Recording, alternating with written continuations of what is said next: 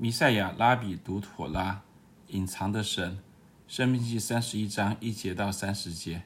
他去塔木德时期的拉比试图在妥拉中寻找以斯帖的影子，结果他们找到了。以斯帖的影子就在本周妥拉。神警告以色列人说：“我必定掩面不顾他们。”生命记三十一章十八节。这句话的希伯来原文是 “Ve'anohi haster astir panai”，其中 “astir” 它的发音听起来有些像是以斯帖，希伯来是 Esther 的发音，并且神也面不顾以色列人，正像是以色列人被掳到外邦世界的光景，而这也正是以斯帖记的背景。拉比们说：“我必定也面不顾他们。”申命记三十一章十八节。这句话当中有着以斯帖的影子。从史铁记中衍生而来的普尔节，是在逾越节的前一个月。逾越节是神拯救以色列人出埃及的日子，使他们不再做法老的奴仆，并且最终进迦南得地为业。而普尔节则是神拯救在波斯的犹太人脱离哈曼的手和一切犹太人仇敌的日子。逾越节和普尔节同样是神拯救的日子。但两者却又有所分别。在逾越节时，神用大能的膀臂向以色列人和埃及人显明他的作为；在普尔节时，神似乎却是隐藏的。普尔节帮助我们理解神在生命记对以色列人背约的警告。在妥拉里一再向以色列人启示的耶和华神，却在以斯铁记里向犹太人隐藏。当以色列人背约的时候，神就会向他们掩面。圣经解经家不约而同地指出，神的名字在以斯帖记里一次也没出现。相比之下，逾越节的故事开始于神在荆棘火焰中向摩西显现，并且神显现的最终目的是使以色列人要知道我是耶和华你们的神。出埃及记六章七节，以及埃及人就要知道我是耶和华。出埃及记七章五节。逾越节打开了犹太人新的历史篇章。而这段历史结束在圣殿被毁以及被掳到巴比伦。普尔节则发生在圣殿被毁以及被掳到巴比伦之后，犹太人面临灭族的危机。而逾越节和普尔节在现代似乎再次重演了，但不是按着历史的顺序，而是按着犹太历的顺序，先是普尔节，后是逾越节。首先是欧洲犹太人经历纳粹大屠杀，犹太民族面临灭亡的危机。然后是以色列在王国近两千年后奇迹似的复国。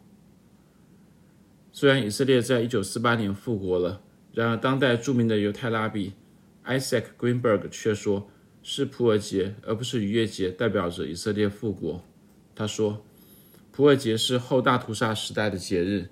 普尔节不但代表了纳粹大屠杀本身，也代表着以色列的复国。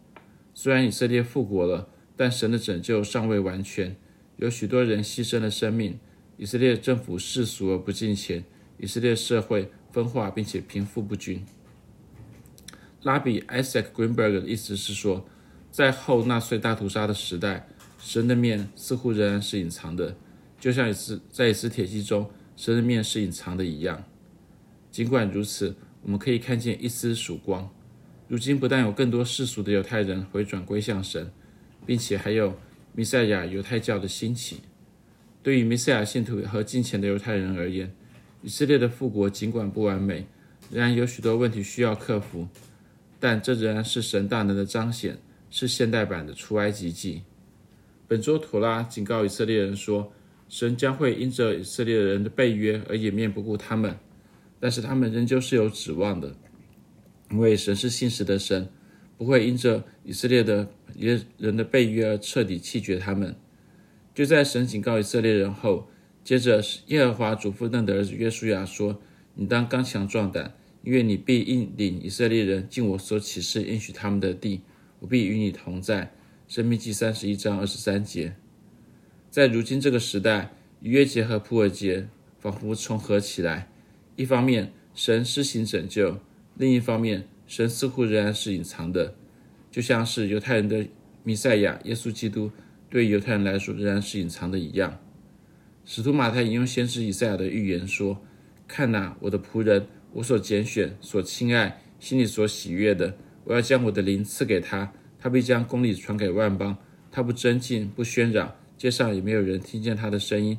压伤的芦苇，他不折断；将残的灯火，他不吹灭。等他施行公理，叫公理得胜，外邦人都要仰望他的名。马太福音十二章十八到二十一节。马太引用以赛亚的预言来描绘这位不为犹太人所知的弥赛亚。他不争竞，不喧嚷，街上也没有人听见他的声音。如今以赛亚的预言已经应验了大部分。虽然大多数犹太人还不认识主耶稣是弥赛亚，但主耶稣的名已经传遍了万国万邦，许许多多外邦人都仰望他的名，并且主耶稣对于凡专心寻求弥赛亚的犹太人，必不再隐藏。正如使徒保罗所说：“那吩咐光从黑暗里照出来的神，已经照在我们心里，叫我们得知神荣耀的光显在耶稣基督的面上。”哥林多后书四章六节。而弥赛亚犹太教的兴起就是最好的证明。这篇文章摘译自弥赛亚拉比 Russell Dressing 的妥拉注释《Creation to Completion: A Guide to Life's Journey from the Five Books of Moses》。